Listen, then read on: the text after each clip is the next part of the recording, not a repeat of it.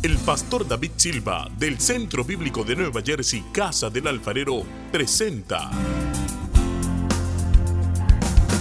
desde la sede principal en Morristown, Nueva Jersey, su programa Vida Abundante, un mensaje de restauración, transformación y edificación. Y ahora con nosotros nuestro pastor David Silva. Y al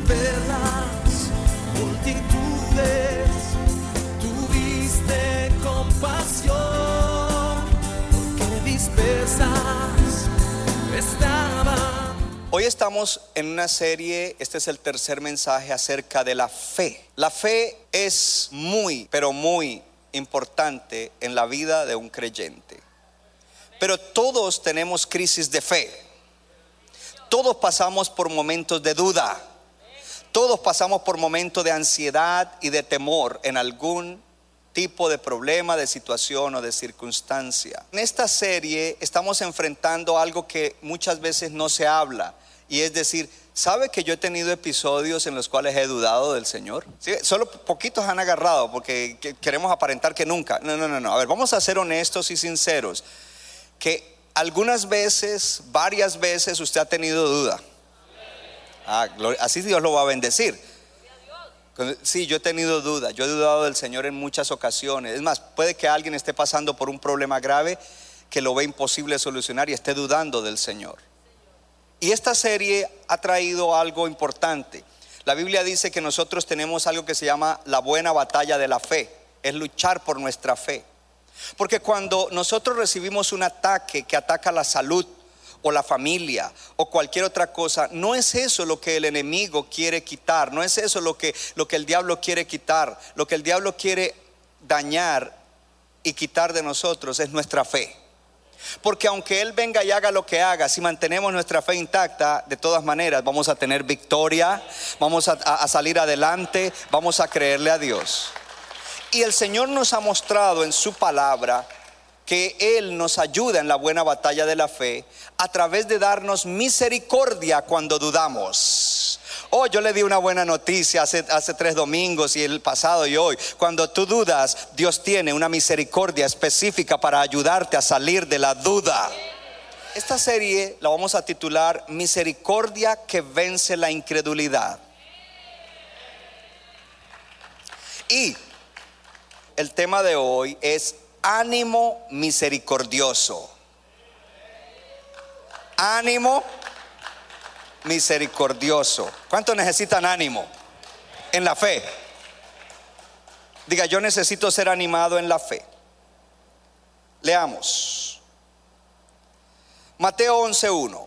Cuando Jesús terminó de dar instrucciones a sus doce discípulos, se fue de allí a enseñar y a predicar en las ciudades de ellos.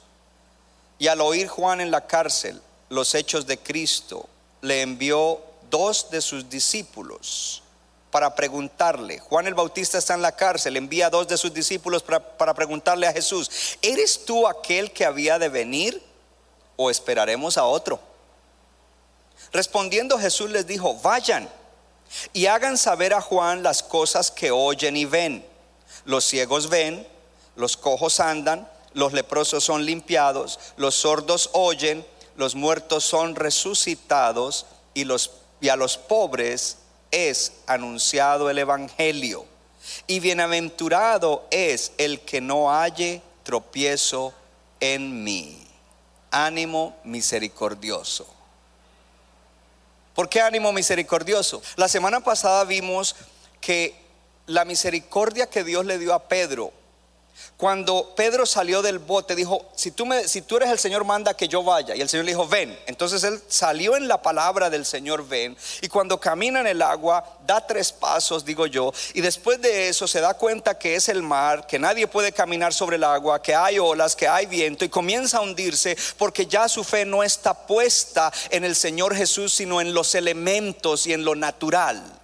Y cuando se comienza a hundir, sálvame Señor. Y el Señor lo reprende. Hay una misericordia reprensiva. Le dice, hombre de poca fe, ¿por qué dudaste? Fue una manera de tratar con la duda y la incredulidad de Pedro, una misericordia que reprende. Pero aquí con Juan no vemos eso. Con Juan el Señor fue suave y más bien el mensaje iba destinado a animar la fe de Juan, para que Juan terminara su carrera en la vida creyendo y confiando plenamente en Dios. Puede sentarse.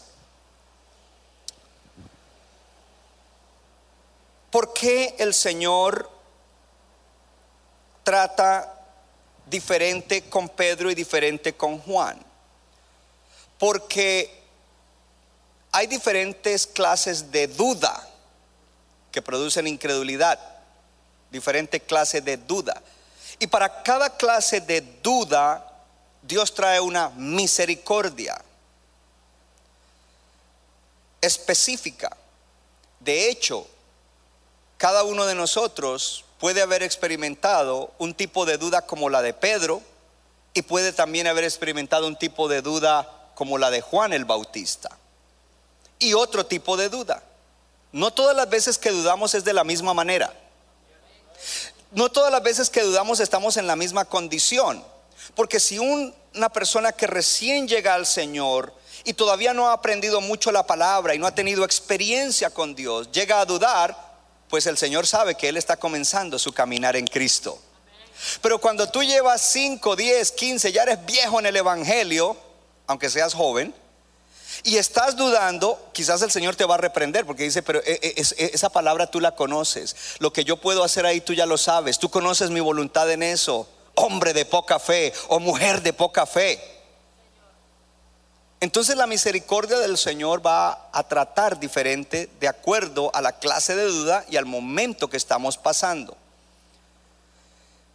Escuché a un pastor dar un testimonio. Dice que llegó una joven a la iglesia en un día de servicio y cuando él hizo un llamado, vinieron al frente por oración. Y cuando ella vino y él se acercó para preguntarle por qué quieres que ore, ella dijo, esta semana traté de suicidarme. Y la respuesta inmediatamente del pastor fue, arrepiéntete, pero así con ese tono, arrepiéntete. ¿Qué piensas? Uy, qué pastor tan mean, qué pastor tan desconsiderado. ¿Sabes lo que sucedió? La chica recibió libertad. Porque ella dice que ella no entiende cómo en ese momento ella sintió que esas palabras le traspasaron el corazón. Y era como si ella estuviera viendo literalmente la palabra arrepiéntete salir de la boca del pastor y llegar y hacer una obra en el corazón de ella, que la llevó a que se quebrantara, se arrepintiera, le pidiera perdón a Dios y fuera restaurada y no tuviera ese pensamiento más. Pero entonces la pregunta es, ¿por qué? En su testimonio o en, la manera como cuenta la historia, el pastor dice que él, no acostumbra a hacer eso. ¿Qué hacemos cuando alguien viene con un pensamiento así? Llamamos dos o tres líderes, ven, ayúdeme a orar aquí y comenzamos a pasarle la mano y mire, ¿por qué piensas eso? La vida Dios te la dio y, oramos y, y lo abrazamos, y lo cual está bien. Y él dice, yo nunca le había dicho a una persona con una situación de esa de esa manera. Lo que entendí fue que en ese momento el Espíritu Santo me, me, usó para que en ese momento le diera una misericordia reprensiva que funcionó, porque era la misericordia de Dios para que ella creyera. Y quizás si la situación hubiera sido diferente, Dios hubiera obrado diferente con esa persona. Eso es lo que le quiero mostrar. Pero la buena noticia que usted tiene es que aunque a veces tenemos dudas y la duda nos lleva a incredulidad, Dios tiene una misericordia para sus hijos cuando están pasando por crisis de fe, cuando están dudando, cuando están temiendo, cuando están ansiosos, cuando dicen, la verdad yo no creo que Dios vaya a hacer algo aquí o yo creo que Dios me abandonó. Dios tiene una misericordia para nosotros. Ahora, esa misericordia se manifiesta cuando reconocemos que estamos dudando y que estamos siendo incrédulos. El hijo, perdón, el padre del hijo del chico endemoniado que leímos hace dos semanas, él le confesó a Jesús. Cuando Jesús le dijo, si puedes creer, al que cree todo le es posible. Y él le confesó, le dijo, Señor, yo creo, pero en mí todavía hay incredulidad, ayúdame a vencerla. ¿Qué le dijo? Señor, yo creo, pero en mí hay incredulidad, ayúdame a vencerla. Él no quiso aparentar y decir, yo he estado con los discípulos, qué vergüenza si yo digo que no creo. Eh, porque en la iglesia se da eso, la gente quiere aparentar que tienen fe cuando por dentro tienen duda. El Señor no te dará misericordia a no ser que tú, hello, dicen, you come clean. And you say, yes, I believe, but I have doubt. I, don't know, I don't think God can do it. Yo, creo que Dios no lo puede hacer. Y Dios dice, wow, este es sincero, le voy a dar misericordia. Inmediatamente, sí puede aplaudir al Señor. Algo que, que me ha ministrado de esta historia es que el Señor sanó a ese muchacho después de esa confesión. Es decir, que tú no necesitas tener una fe completa para que Dios sobre. Lo que Dios quiere es un corazón sincero y transparente que dice, Señor, en esto yo no te creo. Yo, te, creo en ti, yo creo que tú eres el Dios, pero en esto no sé, Señor. Y Dios dice, good, te humillaste, fuiste humilde, te voy a dar mi misericordia. Y Dios va a obrar. Es lindo cuando Dios obra así. ¿Sabe por qué? Porque entonces nosotros no nos jactamos. Muchos creyentes se jactan cuando reciben un milagro. Mi fe, mi fe, mi fe, mi fe, mi fe. En vez de decir, mi Dios, mi Dios, mi Dios, mi Dios. Y de todas maneras la fe te la dio Dios. O oh, levanta tu mano y diga, Dios me dio fe y debo usarla para recibir su gracia. Ahora entonces encontramos nosotros a Juan el Bautista. Y en el caso de Juan el Bautista, la respuesta de Jesús fue una respuesta suave, una respuesta gentil, gentle answer de Jesús para Juan el Bautista. Juan el Bautista no era cualquier persona, fue el profeta que vino a anunciar que Jesús era el Mesías. Muy importante, para nuestra fe cristiana y para nuestra salvación, para el plan de Dios. Juan es una pieza clave en el plan redentivo de Dios. Ahora Juan está dudando. Y el Señor, la respuesta del Señor no es como a Pedro, sino que la respuesta del Señor es una misericordia bondadosa. Diga conmigo, misericordia bondadosa. Y esa misericordia bondadosa iba con la intención de fortalecer la fe de Juan. Eso es una buena noticia. Dios quiere fortalecer tu fe. Yo dije que Dios quiere fortalecer tu fe. Dios quiere fortalecer tu fe. Dios quiere fortalecer tu fe. Eh, por favor, yo quiero que abra el corazón y crea que Dios quiere fortalecer su fe. Y que si está pasando por una crisis o un momento difícil, Dios quiere fortalecer su fe. Y allí Jesús no reprende a Juan. Yo quiero que entendamos bien esto. Usted y yo lo debemos entender, llegar a entender bien. Porque Jesús, Juan el Bautista había sido aquel que cuando estaba en el vientre de su madre Elizabeth y María que llevaba al Señor Jesús en su vientre se encontraron, él brincó en el vientre porque desde el vientre Juan el Bautista reconoció que Jesús era el Hijo de Dios del Mesías. Pero hay más. Cuando ya Jesús está a punto de salir al ministerio público, Juan el Bautista ha sido llamado por Dios a predicar que ahí viene ya el Mesías, que ahí ya viene el Hijo de Dios, que ahí ya viene la manifestación prometida desde los profetas de la antigüedad, el Cristo que traería salvación a la humanidad. Y cuando él lo ve, él dice, he ahí el Cordero de Dios que quita el pecado del mundo. Y lo decía sin ninguna duda, lo con toda seguridad, lo decía sabiendo que sabiendo que sabiendo que ese hombre que llegaba ahí llamado Jesús era el Mesías, era el Cristo, era el Salvador, era el Hijo de Dios y él lo anunciaba, gloria a Dios, sin ninguna duda. Pero ahora él está en la cárcel, está en una situación difícil. Él sabe que de esa cárcel no va a salir, que le van a cortar la cabeza. Y no es un dicho, es literalmente Herodes lo mandaría luego a ejecutar y cortarle la cabeza. Y cuando está en esa prisión comienza una crisis de fe, una crisis de duda en la cual él cuando le traen noticias de que Jesús todavía está haciendo milagros y predicando, le dice a sus discípulos que lo visitaban en la cárcel, Vayan y le preguntan al Señor, vayan y le preguntan a Jesús que si Él es el que había de venir o que si tenemos que esperar a otro. La respuesta de Jesús hubiera sido, díganle a Juan, hombre de poca fe, que ponga su, dirían en, en inglés, put your act together, que se comporte como profeta, que se comporte como hombre de Dios, porque Dios lo eligió para ser ese gran profeta que me anunciaba. ¿Y cómo se le ocurre a Juan decir eso? Pero el Señor no le mandó una reprensión, el Señor le mandó un mensaje que traía misericordia bondadosa. No era una misericordia reprensiva como a Pedro, sino bondadosa. Díganle a Juan las cosas que ustedes oyen y ven.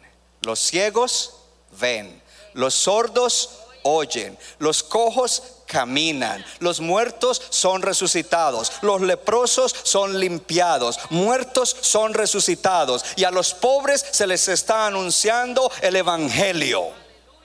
Vaya, díganle eso a él. Entonces vamos a mirar algunas cosas importantes que debemos aplicar en nuestra vida cuando nosotros pasamos por situaciones difíciles. Lo primero es esto, la situación por la que Juan está pasando es como cuando a nosotros nos sucede un grave problema o una tragedia y nosotros no estamos en una cárcel física, pero el problema nos lleva como a una cárcel espiritual.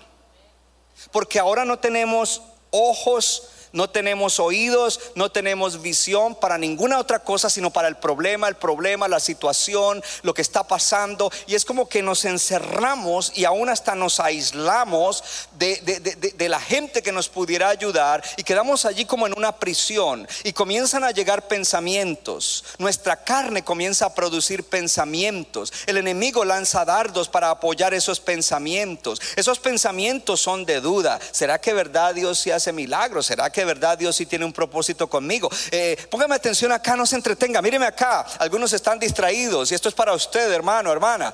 Mire, algunos comienzan a pensar, ¿será que yo sí soy salvo? Esta mañana cuando yo dije eso en Morristown muchos levantaron la mano. Yo dije, gloria a Dios porque tú eres sincero y al que le dice a Dios, si yo he dudado de eso, Dios le dice, tengo una misericordia para ti. Algunos dudan si de verdad es Dios. Algunos pueden llegar inclusive a dudar de la existencia de Dios. Esto era grande para Juan. ¿Por qué? Porque Juan había entregado su vida entera a Dios para anunciar al Mesías. Y si él no era el Mesías, entonces Juan había desperdiciado su vida. Y literalmente desperdiciado porque ya lo iban a ejecutar. Entonces vino no solamente una crisis de fe por lo que está sucediendo, pero viene una crisis de identidad. Porque si Él no es el Cristo, entonces yo no soy lo que dije que era, un profeta de Dios. Me equivoqué y aún voy a perder mi vida. Hoy, ¿cómo se aplica? ¿Será que sí soy salvo? ¿Será que la salvación de Cristo sí es verdad? Un problema donde haya crisis puede llevar a una persona aún a salirse de la fe. Señor, ¿será que desperdicié tantos años que iba a la iglesia? Y el enemigo te está pasando la mano y te está apoyando para que tú tengas ese tipo de pensamiento. Pastor, ¿usted cree que eso, es, eso, eso sucede? Claro que eso sucede. ¿Cuántos se acuerdan del evangelista Billy Graham? Billy Graham, un gran evangelista que murió hace un par de años, que fue usado grandemente por Dios. Millones de personas fueron alcanzadas, millones, por el ministerio de él. Cuando en los años 40 y algo se comenzaba a levantar Billy Graham como un predicador, y era un predicador que atraía masas, él fue él prácticamente el que inició la dinámica de llenar arenas o estadios con personas para predicarles el Evangelio. Él fue el precursor de eso. A la par de Billy Graham se estaba levantando otro evangelista que era mejor que Billy Graham. Era más carismático y mucho más fuego que Billy Graham, porque Billy Graham en realidad era mucha pasión, pero ahí no se movía para ningún lado y la gente se convertía. Este era mejor. Pero este hombre, usted dice, ¿y dónde está? Este hombre, pocos años después de que también va iniciando su ministerio y están los dos a la par, cada uno haciendo por su lado las cruzadas y todo, está un día en un lugar, creo que estaba en un hotel porque estaba eh, haciendo una campaña en alguna ciudad y a sus manos llega un magazine de, que se llama Time, el Time Magazine. Y en la portada del Time Magazine había un niño de África muriendo de hambre, una foto. Y este hombre se pregunta, y mire lo que es, rápido le surgió un pensamiento y dijo, wow, si Dios es bueno, ¿por qué esto está sucediendo? Y si Dios existe, ¿por qué Él no soluciona esto? Y dice que Él le dejó dar vuelta a ese pensamiento hasta que llegó a un punto en que Él públicamente anunció que renunciaba a su fe y se convertía en un agnóstico. Es grave cuando nosotros tenemos dudas y no tratamos eso en la manera como debemos hacerlo. Porque cuando no buscamos la misericordia de Dios, eso nos puede llevar a tomar aún decisiones para la vida que son equivocadas.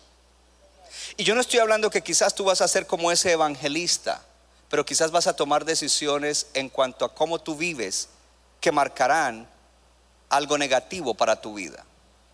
Juan el Bautista está aquí y algo que, comienza a suceder es que él tiene, él, tiene eh, una presión que lo está engañando. Hay un engaño que le está haciendo dudar. ¿Será que eres tú, Jesús? ¿O será que debemos esperar por otro? ¿Cómo así, Juan? Si tú lo anunciaste a él, ¿cómo se te ocurre decir eso? ¿De, de dónde tú volviste hacia atrás?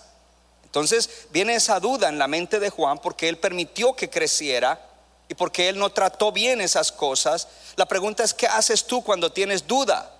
Porque muchos cristianos les da vergüenza ir donde otro cristiano más maduro o de un líder y decirle, sabes que yo estoy dudando, hermano, ayúdeme. Sino que escondemos eso. Juan tiene esa duda. Él descubre en la prisión que Jesús está todavía en ministerio activo, predicando y haciendo obras, porque le vinieron a contar lo que Jesús hacía, pero ahora él está diciendo, bueno, Jesús está activo, pero yo no estoy oyendo la voz de Jesús directamente, yo no estoy cerca donde Él está. El no tener cercanía con Él, el no tener contacto directo, el no, oír la voz directa de Él, eh, me está haciendo que ahora yo esté pensando otras cosas y que yo esté creyendo lo que estoy pensando. Y eso ha producido duda y eso ha producido otras cosas dentro de mí. Su corazón comienza a ser nublado con dudas y con preguntas. Cuando estamos pasando por una tragedia, es fácil que nuestro corazón se nuble con dudas y con preguntas. Pero en esta tarde o mañana yo quiero decirte que Dios es bueno y su misericordia permanece para siempre. Y que aun cuando estamos pasando por situaciones que no entendemos, Él está en control. Y para los que aman a Dios, todas las cosas, todas las cosas, todas las cosas, aún las difíciles, aún las trágicas, ayudan para bien, porque hemos sido llamados conforme a su propósito. Y Dios no desconoce, y Dios no está en caos, y Dios no está admirado por lo que nos está pasando.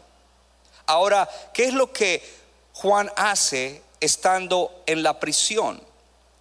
Lo que, está, lo que Juan hace es algo maravilloso. Y es que Juan está lleno de esas dudas y su fe ha disminuido. Ahora hay temor, ahora hay duda y manda a preguntar. ¿Sabe lo bueno que él hizo? Pregúntenle al Señor.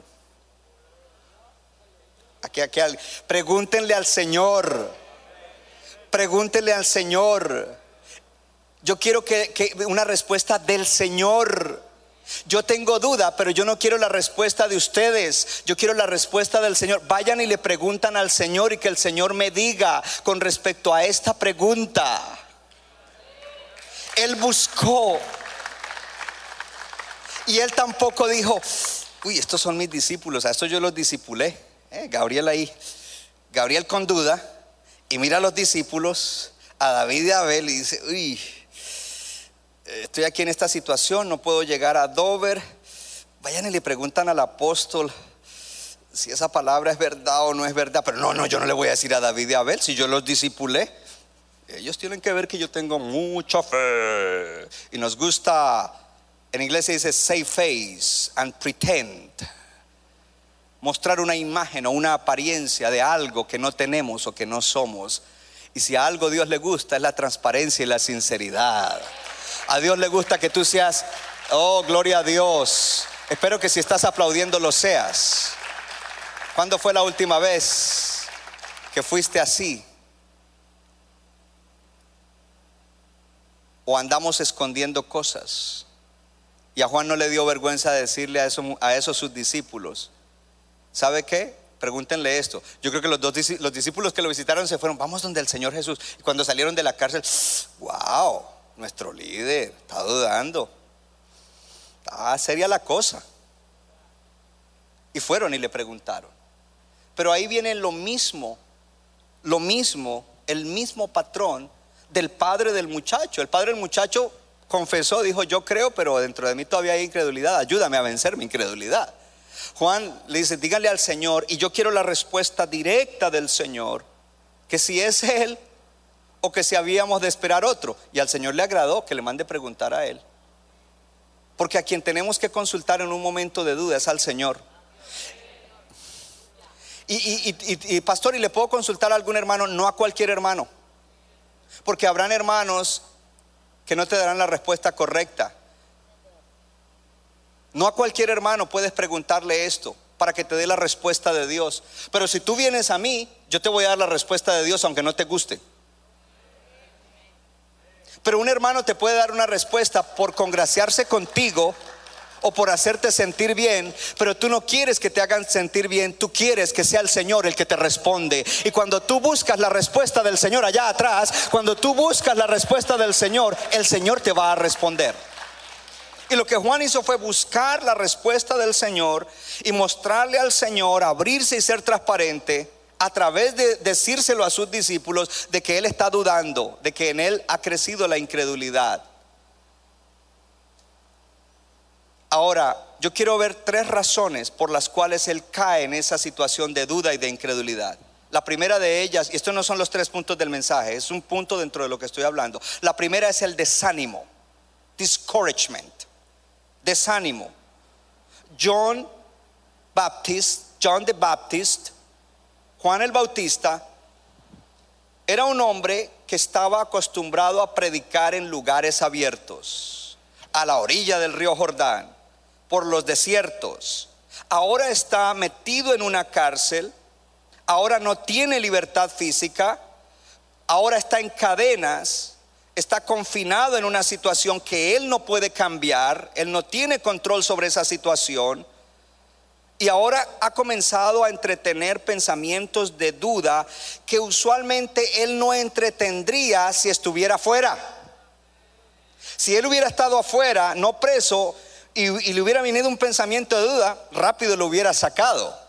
Pero es que cuando estamos en situaciones como esa, cambiamos y nos dejamos arrinconar por eso. Y nos aislamos. Y, bloqueamos a medio mundo. Y yo no quiero que nadie sepa. Y yo no quiero decirle a nadie. Y estos son mis asuntos. En vez de estar abiertos para poder decirle a quien le debemos decir, yo estoy mal, yo necesito, yo estoy, yo, no sé qué es lo que me está pasando. Y la gente comienza a desanimarse y el enemigo usa el desánimo para comenzar a matar tu fe. Cuando alguien se desanima, se le debe prender un bombillo rojo de alarma. Me estoy desanimando, esto es normal, yo no lo voy a bregar solo, no estoy pudiendo. He orado, esto, es lo otro. Voy a llamar al pastor, voy a llamar a tal líder que lo veo que es firme en la fe. Voy a llamar, voy a confesar que estoy desanimado. Por el problema me ha traído desánimo.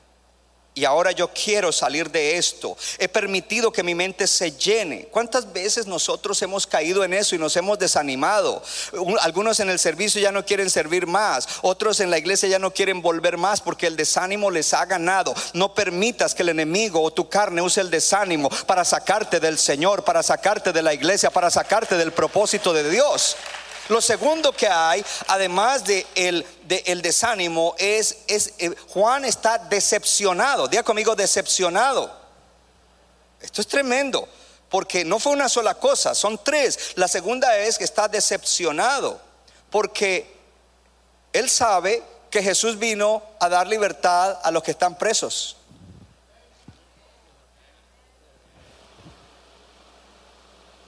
Juan sabe que Jesús vino a dar libertad a los presos.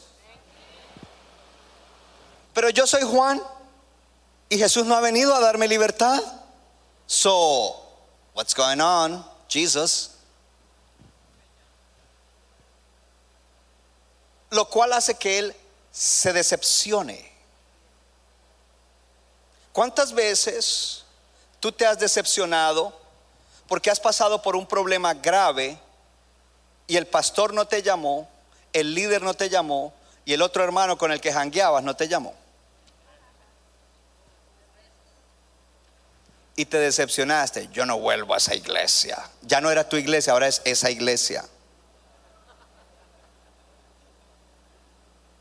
Juan se decepciona porque dice, vino a darle libertad a los cautivos. ¿Y dónde está Jesús? ¿Dónde está Jesús? Él es el Mesías.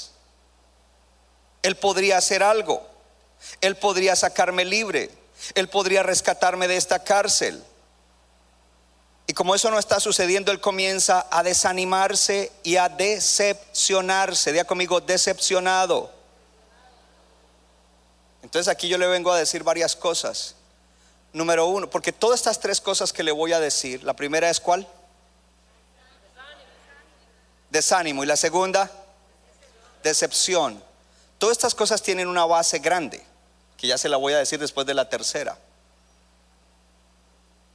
Y en realidad se la digo ahora mismo. Todo tiene que ver con expectativas. ¿Qué es expectativa? Expectativa es lo que yo estoy esperando. Yo espero que cada vez que me duela la uña del dedo gordo del pie izquierdo, el pastor aparezca ahí a orar por mí. Yo espero que esto y que y yo espero que si estoy pasando por este problema llegue el apóstol y pastores asociados y supervisores y por lo menos una supervisora de zona y unos cuantos líderes. Y ojalá Gabriel venga ahí para que también alabe y adore, porque y resulta que está pasando por eso y no llegó nadie. Nadie. Nadie. Y el hermano que todos los días te mandaba versículos está súper ocupado y se le olvidó y lleva una semana que no te manda versículos. Y ahí mismo comienzas a decepcionarte porque tu expectativa está causando que tú alimentes la duda como que Dios no puede obrar si el pastor no llega, como que Dios no puede obrar si el hermano no te llama, como que Dios no puede obrar. Y no estoy diciendo que en la iglesia no debemos ser amorosos y que debemos estar pendientes, pero muchas veces la gente se decepciona porque ellos mismos ni siquiera le anuncian a otros, mire, yo estoy pasando por esto, estoy, estoy en este problema y fuera de eso estoy desanimado y estoy decepcionado, ayúdenme. O muchas veces ellos tienen expectativas que nunca se han hablado, nunca la hemos hablado, nunca dijimos que cada vez que te dolía la uña del dedo gordo, yo estaría ahí. Y, entonces no solamente es hablar las expectativas, lo siguiente es acordarlas, porque si tú me hubieras dicho, pastor, cada vez que me dé la chiripiorca, yo espero que esté ahí, por lo menos un WhatsApp hablado, y yo te hubiera dicho, no puedo, no puedo acordar eso contigo, pero te voy a dar instrucciones de cómo manejar esto,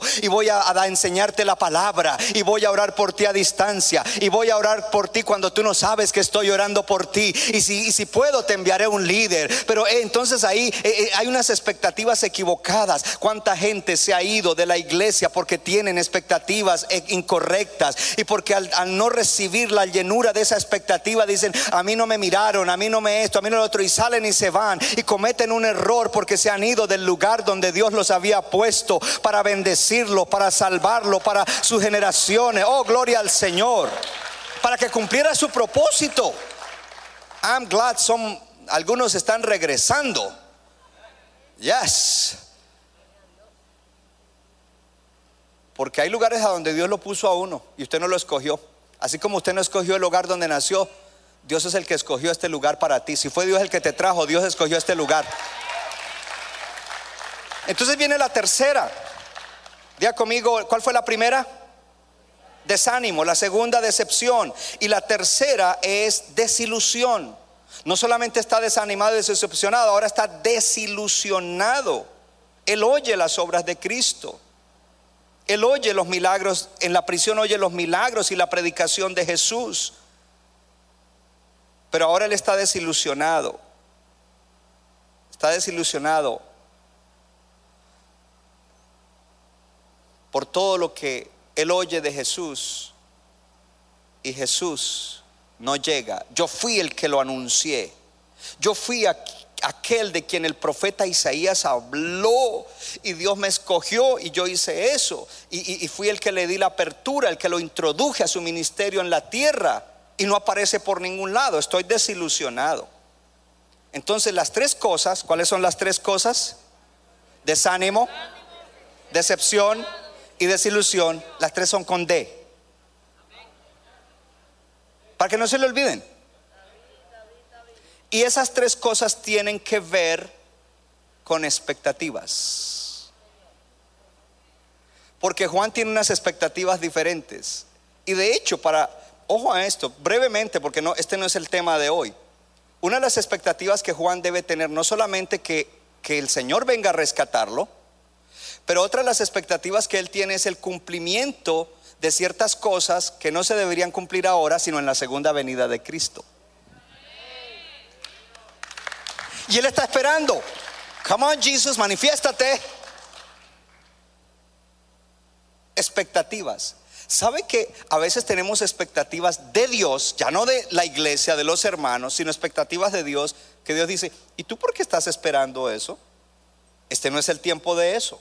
O tú por qué estás esperando eso, esa no es mi voluntad. O tú por qué estás esperando eso, esa no es la manera como lo voy a hacer.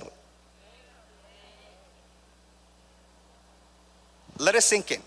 Deja que le baje. Y cuando no suceden las cosas en nuestro tiempo, como queremos, a la hora que queremos, y exactamente como en nuestra mente se nos metió en la cabeza que no era la voluntad de Dios, entonces comenzamos a dudar.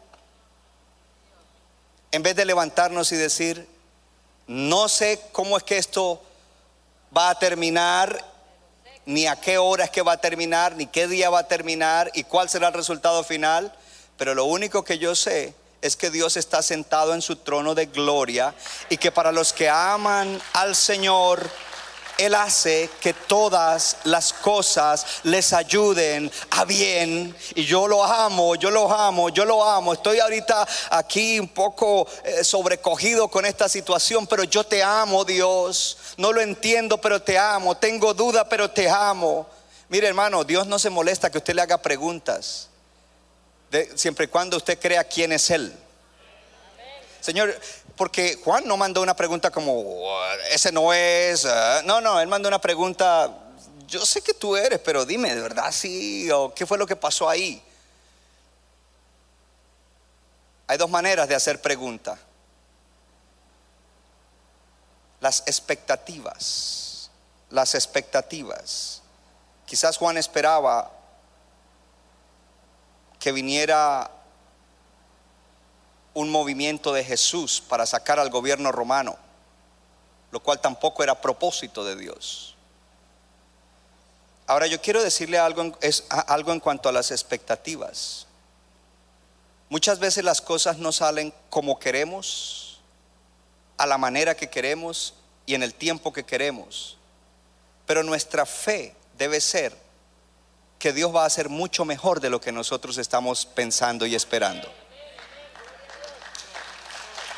Atrás, Dios va a hacer mucho mejor de lo que nosotros estamos pensando y esperando. Morristown, Dios va a hacer mucho mejor. Es mucho más grande. Es para más gloria lo que Dios va a hacer que lo que yo estoy esperando en este momento. Tenemos que venir a ese lugar donde simplemente confiamos en el Señor, aunque no podamos entender lo que Él está haciendo y la manera como lo está haciendo. Frecuentemente durante nuestras pruebas, las pruebas que tenemos en la vida, nosotros no vemos lo que el Señor está haciendo con claridad. Te lo voy a decir, no vemos con claridad lo que el Señor está haciendo, porque la fe no puede comprobar con el razonamiento. La fe solamente puede ver con los ojos que son de la fe, de que Dios está haciendo algo y que Él al final me va a sacar. Eso es lo que debemos pensar. Lo segundo que le quiero decir en el día de hoy es acerca de la respuesta de Jesús. La respuesta de Jesús. Y ya vimos que la respuesta de Jesús no fue una reprensión ni nada de eso, sino que al contrario fue una respuesta en la cual Él le manda a decir, díganle lo que ustedes ven y oyen, lo que oyen y ven, y todas las cosas sobrenaturales que están aconteciendo. Yo debo añadir algo antes al punto anterior. Imagínese usted que Juan hubiera dicho, la verdad, Jesús no vino. ¿Cómo así que Jesús leyó allá en la sinagoga en Nazaret que Él vino a dar libertad a los presos y yo que soy su profeta de cabecera, a mí no me ha sacado? Dígale a Jesús que desde hoy yo no soy más parte de su iglesia. Qué decisión tan mala.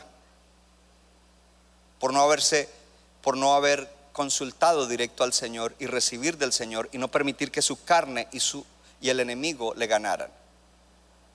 Y ahí viene una decisión importante. Y esto es un énfasis de algo que dije antes. ¿Cuántos saben que lo que Dios une no lo debe separar el hombre? No es solo para el matrimonio. Diga conmigo, lo que Dios une. Si Dios te unió aquí, el hombre no lo debe separar. Dios te puede enviar a algún lugar y tú vas a salir con la bendición. Pero es Dios, no el hombre. Porque por lo general el hombre toma decisiones basado en sus emociones y basado en las cosas que él... No me gustó tal cosa, no me pusieron a hacer tal cosa, no me reconocieron aquí, no me llamaron. Y por eso nomás te vas. ¿Le está bendiciendo el Señor? Jesús reafirmó a Juan, lo reafirmó con la palabra, ¿ok? Ahora viene algo más, no era solamente que Jesús mirara los milagros sobrenaturales que se estaban haciendo, los ciegos ven, los sordos oyen, los cojos andan, los leprosos son limpiados, muertos son resucitados el Evangelio es predicado a los pobres, dentro de esa descripción de cosas sobrenaturales que Dios está haciendo, hay algo importante, hay algo implícito. ¿Sabe lo que el Señor le estaba diciendo a Juan? Díganle a él todas estas cosas que estoy haciendo y que pida el rollo de Isaías, porque en el rollo de Isaías dice que el Mesías, cuando el Mesías venga, los ciegos verán, el cojo saltará,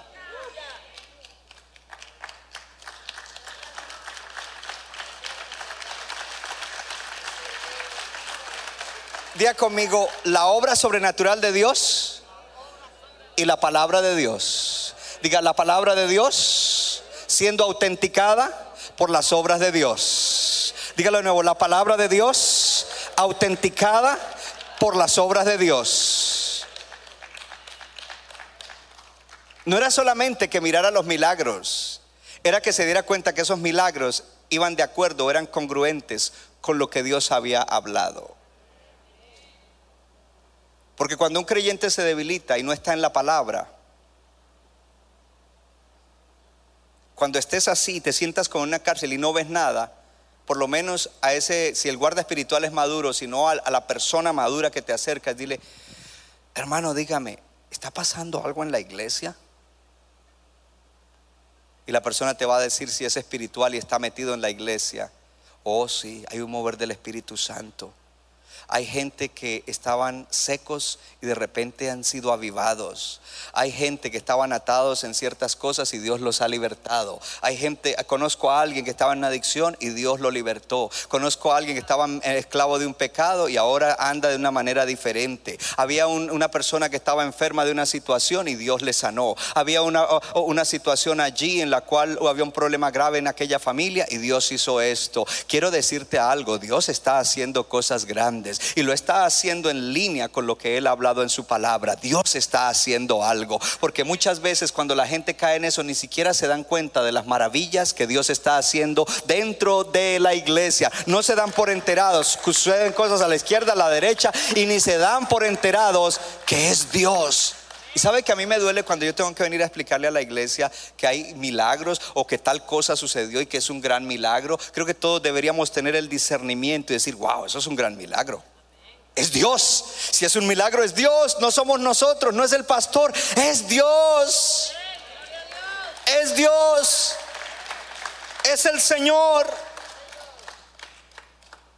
Hace unas semanas, un ejemplo nada más, una joven que tuvo que involucrarse en sus asuntos de desarrollo personal y todo eso, tenía que apartarse un poco de, cierta actividad de la iglesia. Y yo le advertí a ella, le dije, ten cuidado, mantente conectada, porque hay un peligro. Ella no lo hizo. Y luego vino la pandemia y todo lo demás. Y ella cayó en un estado espiritual, es una creyente excelente y una servidora excelente. Cayó en, un estado espiritual que uno dice, wow, esta persona está a punto de irse, de irse al mundo.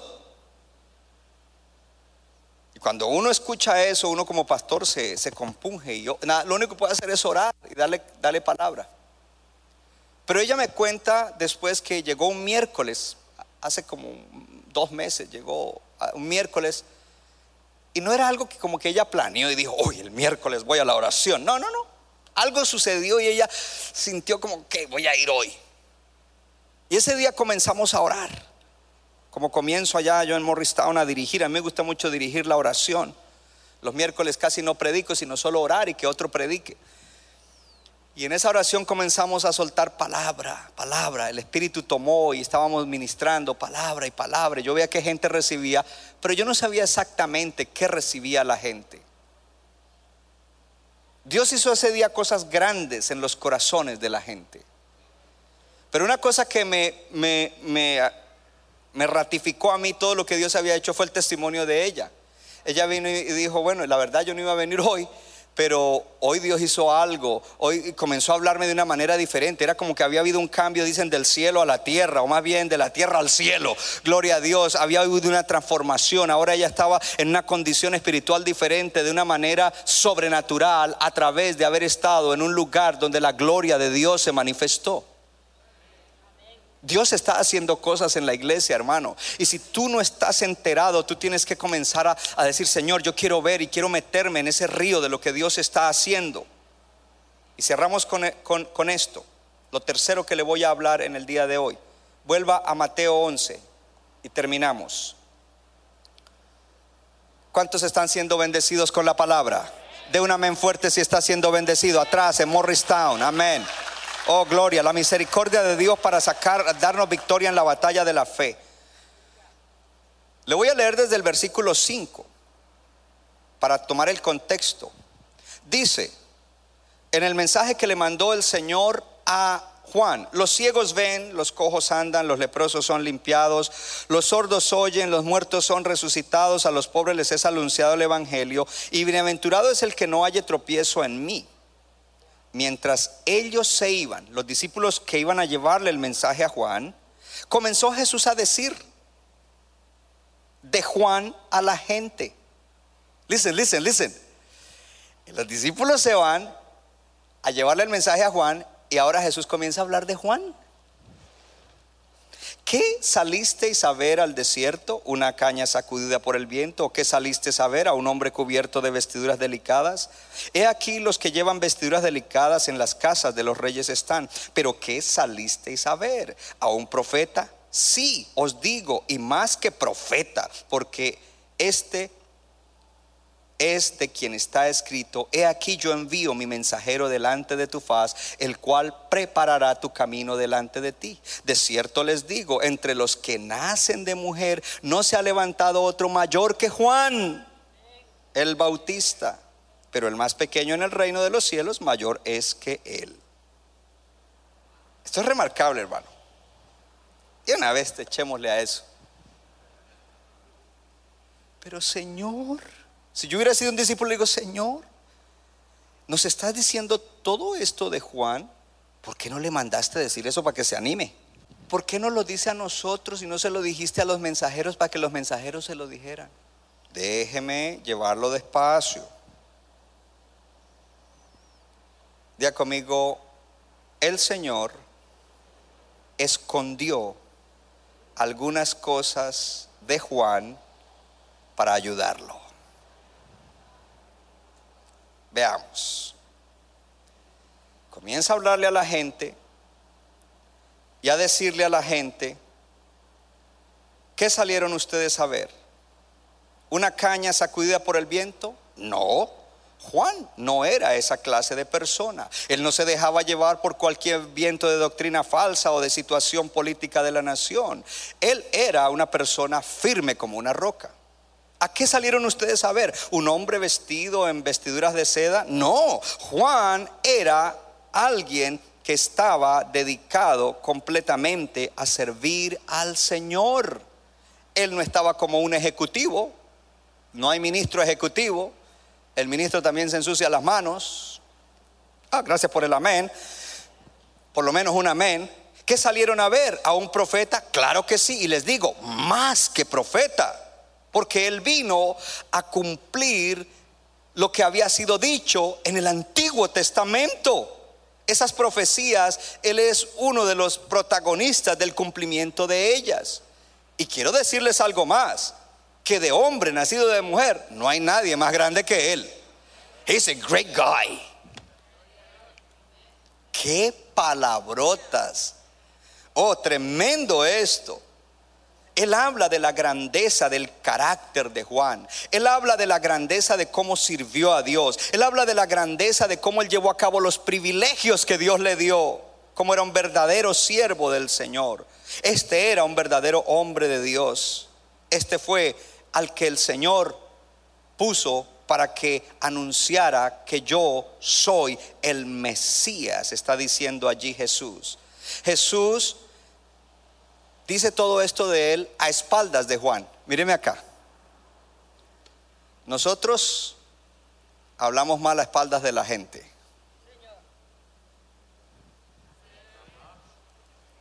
Cuando el pastor no está es que se habla de él. O del hermano. Jesús habla bien a nuestras espaldas. El Señor habla bien, a, Él es lo contrario de nosotros, Él habla bien a nuestras espaldas. ¿Por qué el Señor no le envió ese mensaje? Porque el Señor lo quería salvar de que se le subiera a la cabeza el orgullo.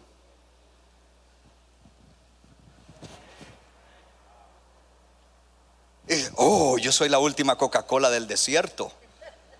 Porque ese sí era del desierto.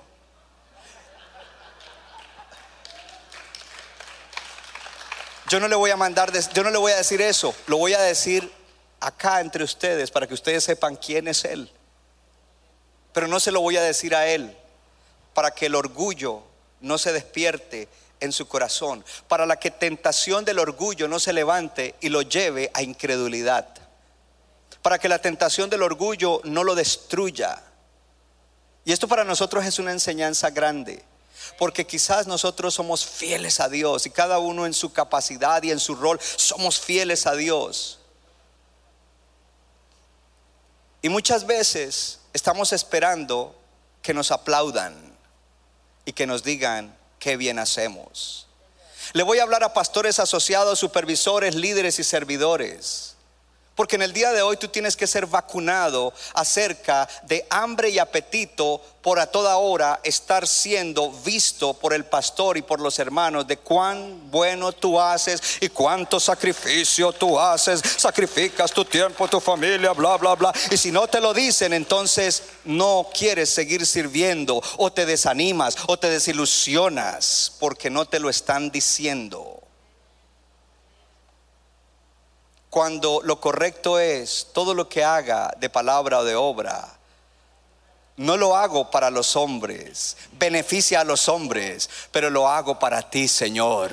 Y con tal de que tú seas glorificado, no me importa si no me ven, no me importa si no me dan las gracias, no me importa si no me reconocen porque de todas maneras tú sí me reconoces y tú estarás hablando a mis espaldas, gloria a Dios, de mi fidelidad. Tú estarás hablando a mis espaldas, aleluya, del sacrificio que yo hago. Oh, gloria a Dios, esa es mi fe, gloria a Dios. Y, y gracias Señor porque me has vacunado contra eso y yo no necesito, Señor, porque si lo hago para ti, yo no quiero la gloria de los hombres, sino tu gloria. Oh, el Señor reprendió a unos que se habían convertido a Él pero no decían nada porque querían la gloria de los hombres y no la gloria de Dios. Pastor, ¿usted qué prefiere? ¿Que todos nosotros hablemos mucho y bien de usted o que Dios hable de usted? Yo prefiero que sea Dios el que habla bien de mí, gloria a Dios. Y si, y si eres desagradecido y eso ya es otro cuento, pero yo quiero decir, oh, gloria al Señor. Alguien, alguien tiene que estar siendo tocado en este día.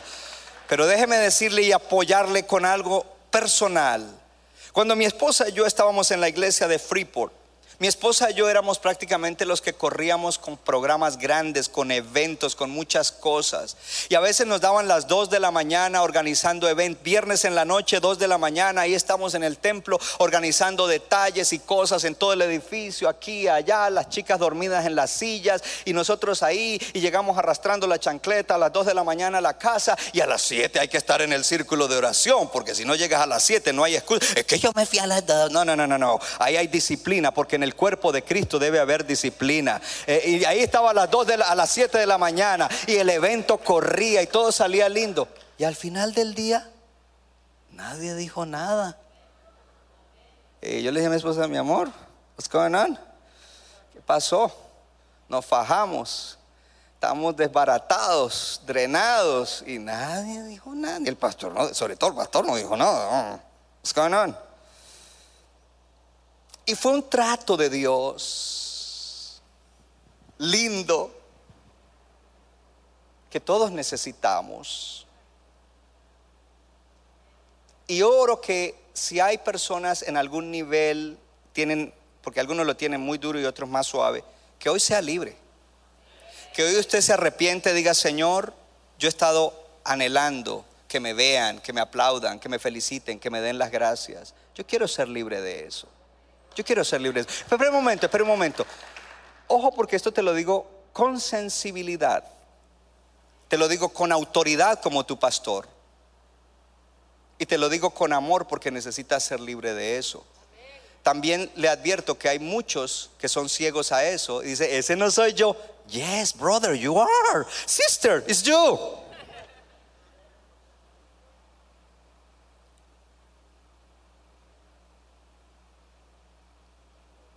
En todo ese ajetreo, un día me puse a orar en mi casa. Tenía un poco de carga. O sea, no era que yo estuviera craving, like apetito, yo quiero que me vean, yo quiero que esto, yo quiero que me den la gracia, yo quiero que, me, que, lo digan del frente, que todo lo que hacemos. No, pero sí uno como que... Yo decía, como ser humano necesito algo. E- Era como, como Juan, ¿no? Si vemos a Juan, o si Juan se hubiera enterado de lo que el Señor dijo a sus espaldas, hubiera dicho, Señor, como ser humano yo necesitaba oír eso. Y yo dije lo mismo, Señor, como ser humano yo necesito algo. Y el Señor me llevó al pasaje de la parábola de los talentos, pero me hizo enfocar en dos versículos, en dos ocasiones que el Señor dice, buen siervo y fiel. Por cuanto has sido fiel, entra en el gozo de tu Señor. Y yo le dije, Señor, ¿y esto qué tiene que ver? Me dice, ¿tú quieres que el pastor y la gente te digan esto o que yo te lo diga? Señor, yo quiero que tú me lo digas. Te lo estoy diciendo ahora. Tú y Patricia son buenos siervos y fieles y yo lo estoy viendo. Y aunque otros no digan nada, yo lo digo de ti. Para mí fue libertad. Oh, eso trae una libertad. Sí, porque a veces hablamos, yo soy libre, pero andamos con eso. Tremenda esta enseñanza en, lo de Juan.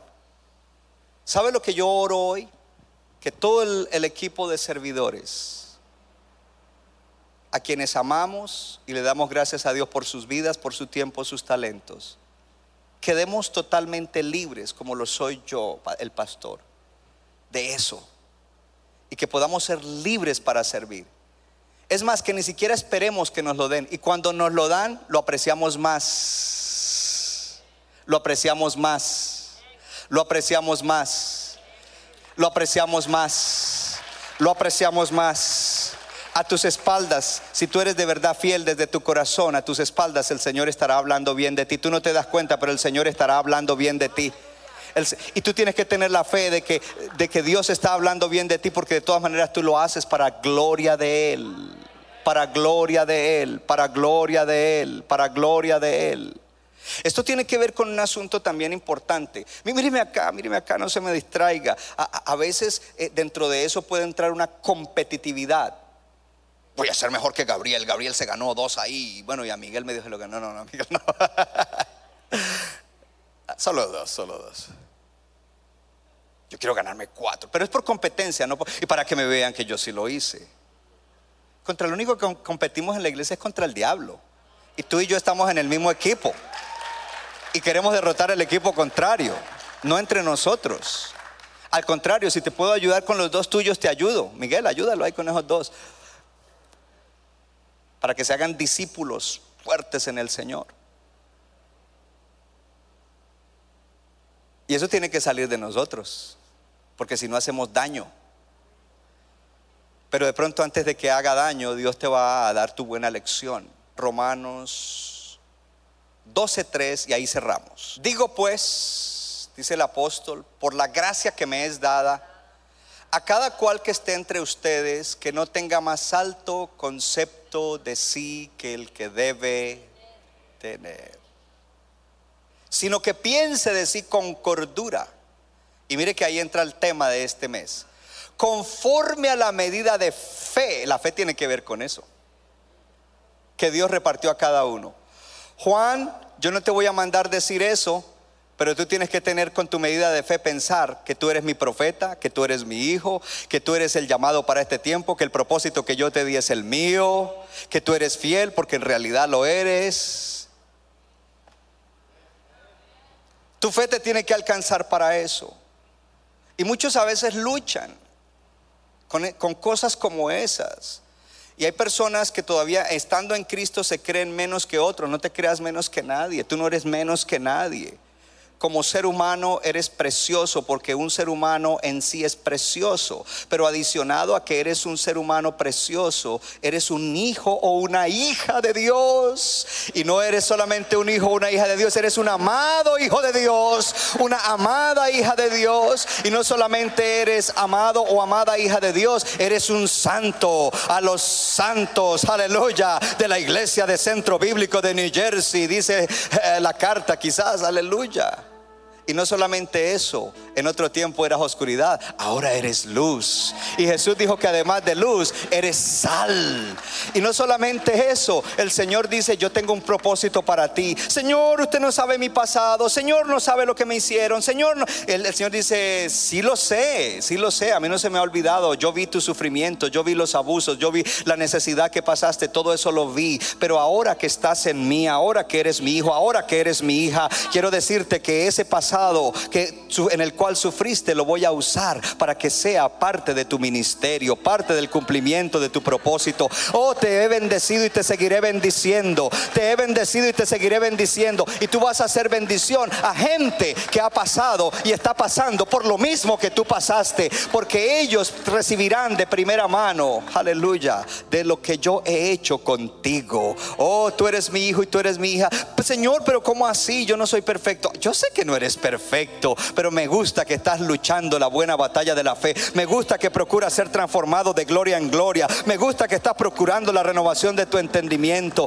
Oh, aleluya. Pero tú necesitas creer eso, hermano. Tú necesitas creerlo. Tú necesitas creerlo. Tú necesitas autoministrártelo. Tú necesitas animarte a ti mismo con la palabra y con lo que Dios dice de ti, con lo que Dios ha dicho de ti. Gloria al Señor. Muchas veces quizás en el mundo te han insultado y te han dicho cosas negativas acerca de ti. Tú no puedes creer lo que te están diciendo. Tú no puedes creer lo que te dijeron. Tú solamente puedes creer lo que Dios ha dicho. Y ninguna persona puede sentirse menos. Un cristiano no puede sentirse menos y tampoco puede sentirse más. Hello. Yo siempre he creído que en la iglesia hay gente que ha leído más Biblia que yo. Yo siempre he creído que hay gente que de pronto hasta interpretan mejor que yo algunas cosas. Gloria a Dios, que Dios te use con eso. Hello. Sé que hay gente que tiene dones que yo no tengo. Gloria a Dios. Sé que hay gente que tiene ministerios que yo no tengo. Gloria a Dios. Te felicito. Parlante. Sirve a Dios con integridad y vas a llegar lejos en Cristo y vas a hacer la diferencia en esta tierra. Ok, pastor. Y entonces no se te olvide que yo soy el pastor. Pastor, ¿y de dónde saca eso? Lo saco del Señor Jesús. Porque cuando yo voy a Juan capítulo 14, el Señor me dice, hey David, tú harás cosas como las que yo he hecho y aún mayores. Y yo salgo brincando, aleluya, voy a hacer cosas mayores. Y de pronto Él me va a detener y me dice, hey David, pero no se te olvide, yo soy el Señor. Yo soy el Señor. Tú me sirves a mí. Oh, alguien tiene que aplaudir al Señor. Tú me sirves a mí. Yo te salvé. Yo te gobierno. Yo te compré. Yo te di el ministerio, yo te di el privilegio, yo te di el talento, yo te doy la gracia que necesitas. Oh, alguien tiene que aplaudir al Señor. Oh, gloria a Dios. Apláudalo, apláudalo fuerte, apláudalo. Él merece la gloria, Él merece la honra. Oh, y mientras usted aplaude, el Espíritu Santo lo está ministrando. El Espíritu Santo te está tocando. El Espíritu Santo está haciendo algo en tu corazón. Y yo estoy creyendo, aleluya. No sé, pero a mí se me ha subido la fe. La misericordia de Dios me ha alcanzado para que las cosas que no puedo creer las pueda creer. Yo estoy creyendo que la iglesia entera será un ejército de hombres y mujeres que servirán a Dios de una manera extraordinaria Quizás todos no tendrán cargos y puestos, pero tú vas a ganar almas, tú vas a disipular almas, tú vas a ayudar en la transformación de matrimonios, tú vas a ayudar a salvar jóvenes, tú vas a ayudar a que la iglesia avance. Centro Bíblico de New Jersey, Casa del Alfarero, presentó su programa Vida Abundante. Si usted desea obtener más información y lo último que acontece en nuestro ministerio, visítenos en el internet www.centrobibliconj.org. Y ahora también puede estar más cerca del pastor David Silva a través de su Facebook donde encontrará palabra de Dios por la mañana, tarde y noche. Búsquelo en Facebook como Pastor David Silva. No se equivoca, le da forma al barro para somos vasos de su agrado y de su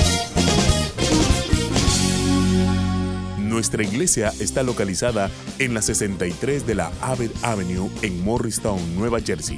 Miércoles 7 y 30 de la noche, domingo 8 y 30 y 11 de la mañana. Para más información, llámenos al 973-292-0170. 973-292-0170.